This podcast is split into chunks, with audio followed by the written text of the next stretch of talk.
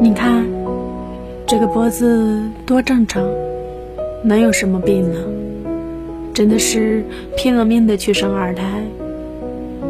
刚满二十四岁就生二胎了，我以为他不爱回家，对我不好，对女儿不问是因为没生儿子，于是女儿还很小，我就要二胎。我从九十六斤长到了一百四十三斤，他特别嫌弃我，说些风凉话。那天早上五点钟，肚子疼出血，我就起床让他陪我去医院。记得那天他还去吃喜酒，回来我还没生，他就一直玩游戏。好吧，我忍着。这个男人是我自己选的。夜里十二点多，儿子出生了，胎膜没干净，医生用钳子一点点夹出来。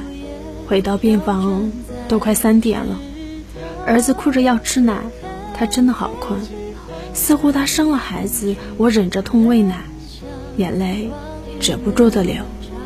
出院那天，医院结账。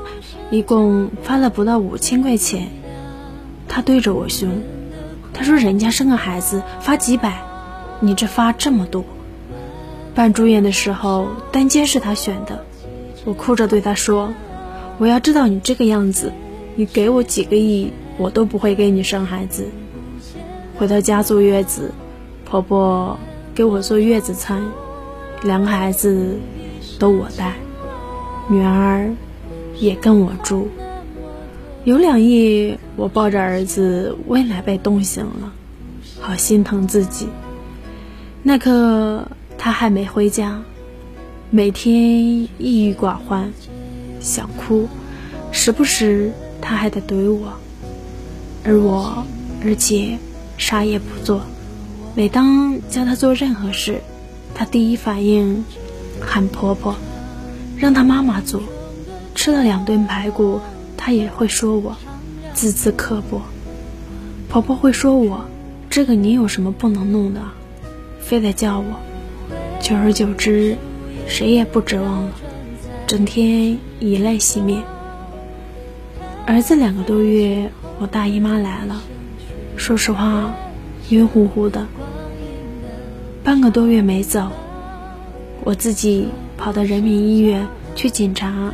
也没什么，可是就是不干净，于是拿了中药喝，中药喝过，确实干净了。那天在我妈家抱着我儿子，我妈说：“你脖子中间怎么有个大疙瘩？”我照了镜子一看，的确是。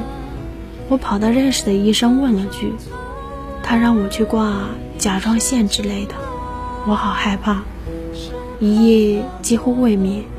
早上让他陪我一起去检查，挂的内分泌科。当医生和我说桥本氏甲减，终身服药，我崩溃了，腿吓软了，眼泪也没忍住。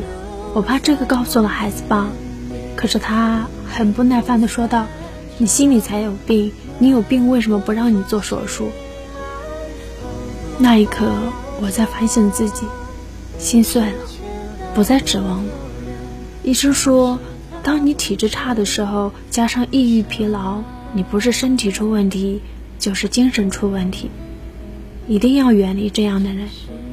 人生呢，怎么开心怎么过，人生难得糊涂，可不能糊涂一辈子，一定要好好爱自己。在泪水里浸湿过的长吻。常让我想